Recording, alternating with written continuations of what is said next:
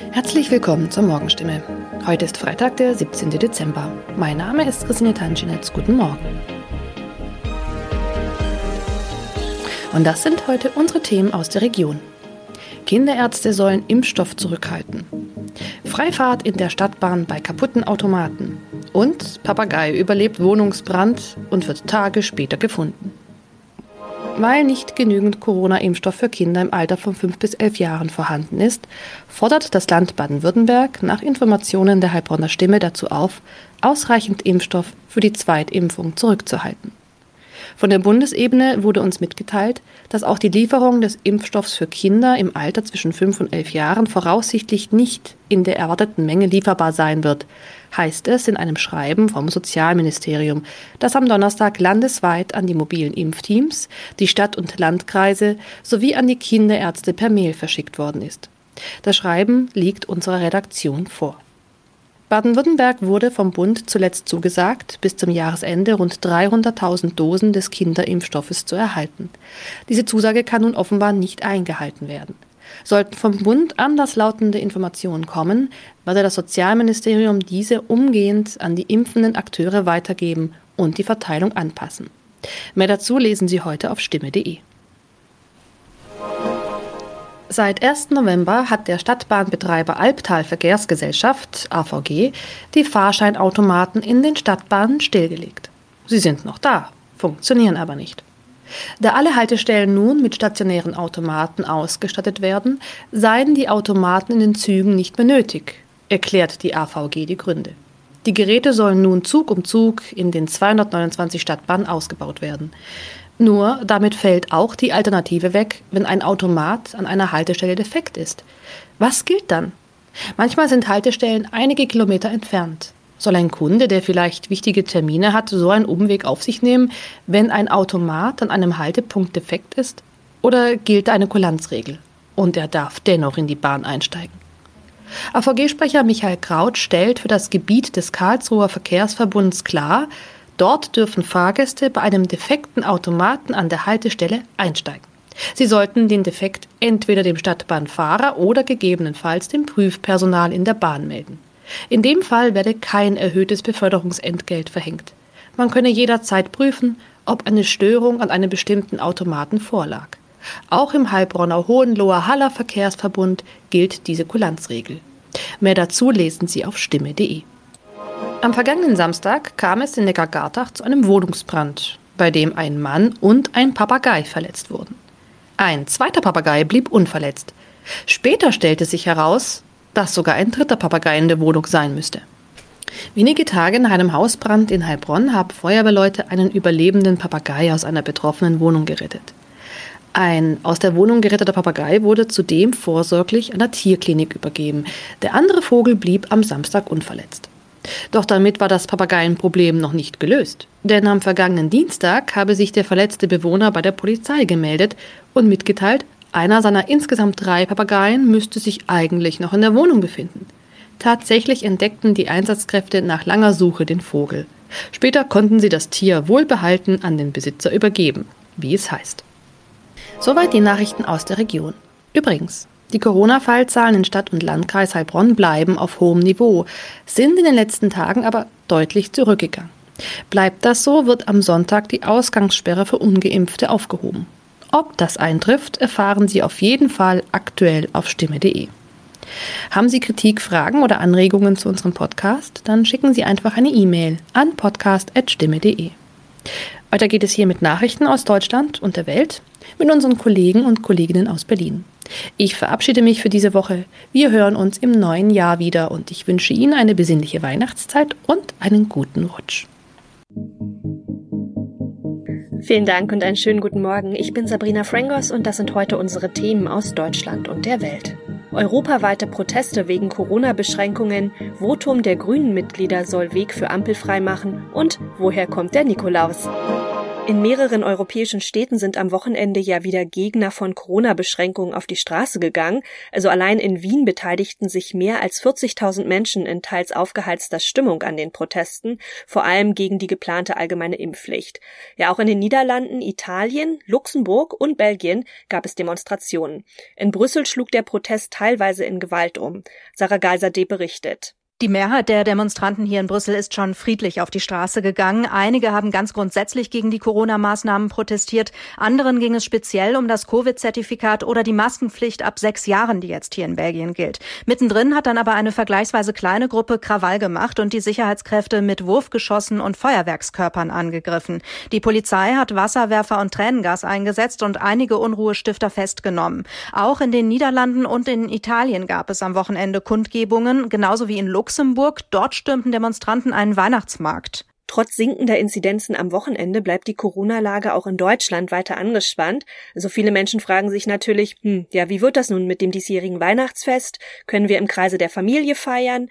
Ja, die Politik rechtfertigt ja ihre härteren Auflagen und wirbt weiter fürs Impfen. Diana Kramer berichtet aus Berlin. Wird es denn in ein paar Wochen wieder ein Fest, ja, wie im letzten Jahr, also ohne Oma und ohne Opa? Also der klare Vorteil gegenüber dem letzten Weihnachtsfest ist ja, dass viele Menschen und vor allem die Älteren schon geimpft sind und teilweise auch schon ihre Auffrischung, also ihre Boosterimpfung haben. Trotzdem warnt die Politik aber, der künftige Verkehrsminister Volker Wissing von der FDP sagte der Bild am Sonntag, dass es sinnvoller sei, Weihnachten im kleinen Kreis zu Hause zu verbringen und auf jeden Fall keine größeren Reisen durchs Land zu planen. Und auch der voraussichtlich neue Bundeskanzler Olaf Scholz warb erneut um Akzeptanz für härtere Beschränkungen auch im Advent, auch wenn die nach all der langen Zeit schwer zu ertragen sind, sagte er. Und wie sieht der Plan der Politik dafür aus? Na, das ist der, den es gefühlt schon seit Monaten gibt. Impfen, impfen, impfen. Olaf Scholz rief dazu auf, bis Weihnachten zig Millionen Impfungen hinzukriegen. Das sei das Gebot der Stunde, sagte er. Und er sprach erneut gezielt auch alle noch Unentschlossenen, also Ungeimpften an. Gebt euch jetzt einen Ruck, macht es, sagte der künftige Kanzler am Wochenende. Für einen Teil der Bevölkerung wird es wohl aber gar keine Wahl geben. Der Bundestag soll in dieser Woche ja unter anderem eine Impfpflicht für Personal in Pflegeheimen und Kliniken beschließen, die dann Mitte März greifen soll. Es wird ja auch weiter über eine allgemeine Impfpflicht diskutiert. Kommt die denn? Na, das ist genau das Thema, das weiter vor allem für Zündstoff sorgt. Wir erinnern uns, eine Impfpflicht für alle war nie ein Thema, wurde im Bundestagswahlkampf sogar kategorisch ausgeschlossen, und zwar von allen politischen Seiten. Inzwischen klingt das anders und Österreich als unser Nachbarland geht ja zum Beispiel voran. Dort soll es die allgemeine Impfpflicht ab Februar geben. Hier in Deutschland unterstützen laut einer YouGov-Umfrage fast zwei Drittel der Bürger eine Impfpflicht. 63 Prozent waren in der Umfrage dafür, 30 Prozent dagegen und und 7 Prozent machten keine Angaben. Damit hat sich die Stimmung quasi gedreht, denn mit Beginn der Impfkampagne im Dezember 2020 waren noch 56 Prozent gegen eine Impfpflicht und 33 Prozent dafür. Auch das war vor nahezu einem Jahr eine YouGov-Umfrage. SPD und FDP haben ja bereits Ja gesagt, also zum Ampelkoalitionsvertrag. Am Wochenende hielten sie dazu einen Parteitag ab. Ja, jetzt muss nur noch eine letzte Hürde genommen werden. Und zwar läuft bei den Grünen aktuell noch eine Urabstimmung der Mitglieder zum 177-seitigen Papier. Heute wird das Ergebnis erwartet. Zoe Tasovali berichtet, zwei der drei Ampelparteien haben ja dem Koalitionsvertrag schon zugestimmt. Die SPD mit fast 99 Prozent und die FDP mit knapp 92 Prozent. Aus den Reihen der Grünen gab es zuletzt aber, ja, sehr starke Kritik. Könnte das erste Ampelbündnis an dieser Stelle scheitern?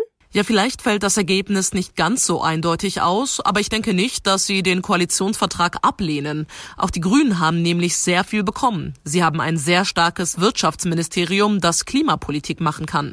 Okay, sie haben das Verkehrsministerium nicht bekommen, was vielen Grünen sehr wichtig gewesen wäre, aber es betonen alle drei Parteien immer wieder, es ist ein Gemeinschaftsprojekt, die Ampel, man muss eben auch Kompromisse eingehen. Wie ist denn der genaue Zeitplan? Also wie geht's weiter diese Woche?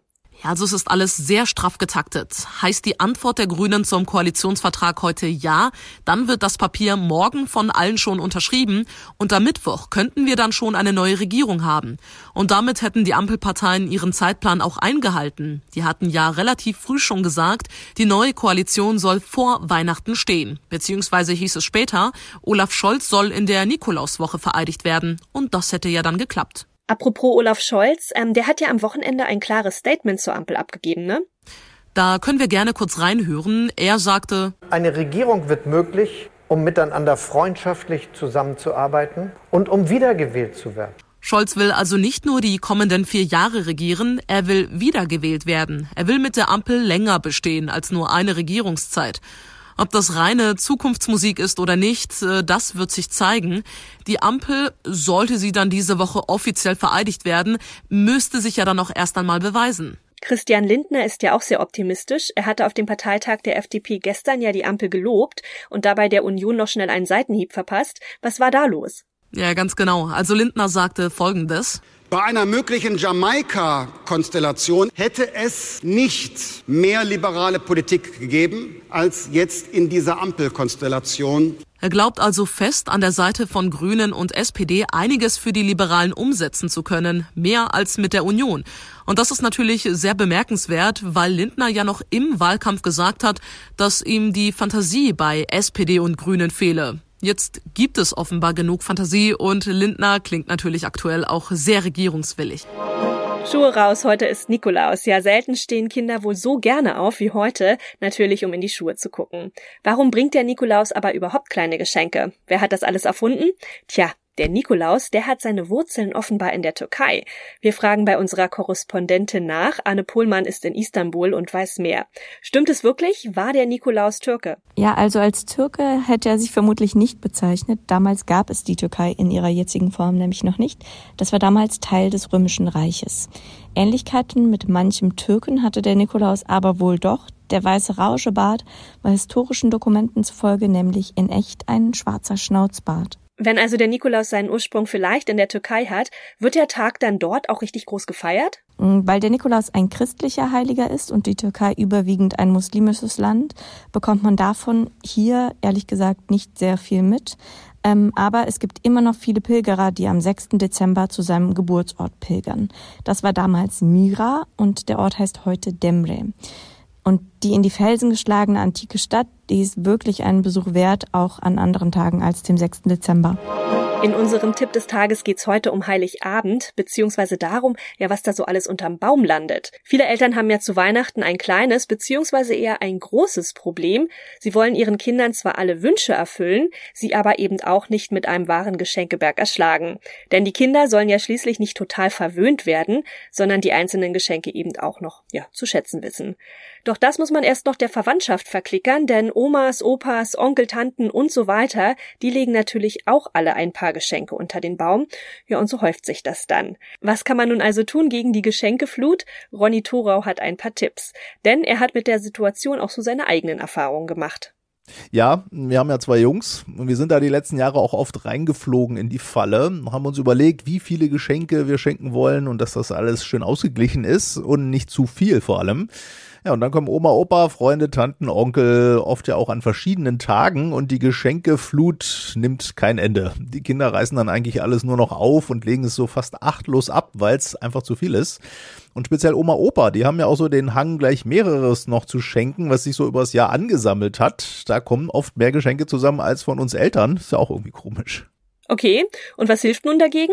Ja, also ein Tipp von Familienexperten, den wir auch schon erfolgreich beherzigt haben, die Verwandten bitten, für ein größeres Geschenk zusammenzulegen. Bietet ja auch die Chance, dann eben einen größeren Wunsch zu erfüllen. Diplompsychologin Svenja Lüttke, die sagt ja auch, man muss gar nicht den Wunschzettel ja komplett abarbeiten. Wichtig ist nur nach wie vor, dass der Herzenswunsch des Kindes erfüllt wird, was ganz oben auf dem Wunschzettel steht. Ja, und die Alternative ist, zweiter Tipp, einen offiziellen Wunschzettel schreiben und dann immer nur davon den Verwandten Tipps geben, sodass eben nichts darüber hinaus noch geschenkt wird. Und was macht man jetzt, wenn die Verwandten aber partout was eigenes schenken wollen? Ja, dann kann man als Trick zum Beispiel so zwei, drei Alternativen angeben, andeuten, was vielleicht so ganz gut passen könnte. Können ja dann aber Sachen sein, die man ganz klar auf dem Wunschzettel der Kinder zu stehen hat. So haben dann aber die Großeltern zum Beispiel doch eher das Gefühl, das selbst auszuwählen. Ansonsten gilt aber auch, materielle Geschenke sind gar nicht immer das Beste und Wichtigste, so Diplompsychologin Svenja Lüttke. Die Erfahrung ist folgende, dass eigentlich das Drumherum für die Kinder, was das Weihnachtsfest ausmacht, viel wichtiger ist. Oder man schenkt eben auch für nach Weihnachten noch was nicht Materielles. Erlebnisse zum Beispiel, Spiele Nachmittage, Ausflüge.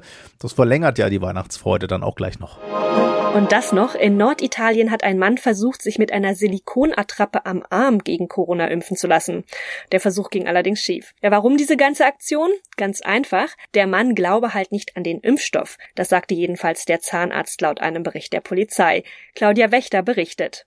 Beim genauen Hinsehen wurde die Impfärztin stutzig. Die Haut zu kalt, zu gummiartig und als sie dann noch entdeckte, dass auch der andere Arm eine Attrappe war, fiel die Frau aus allen Wolken und meldete den Betrug. Ich brauchte den Impfnachweis, um arbeiten zu können, verteidigte sich der Zahnarzt, wurde aber angezeigt für seine Aktion, die an eine Szene aus einem Klamaukfilm erinnert. Lachen können hier aber nur die wenigsten. Auch im Netz schreiben viele User Idiot. Das war's von mir. Ich bin Sabrina Frangos und ich wünsche Ihnen noch einen schönen Tag. Bis morgen.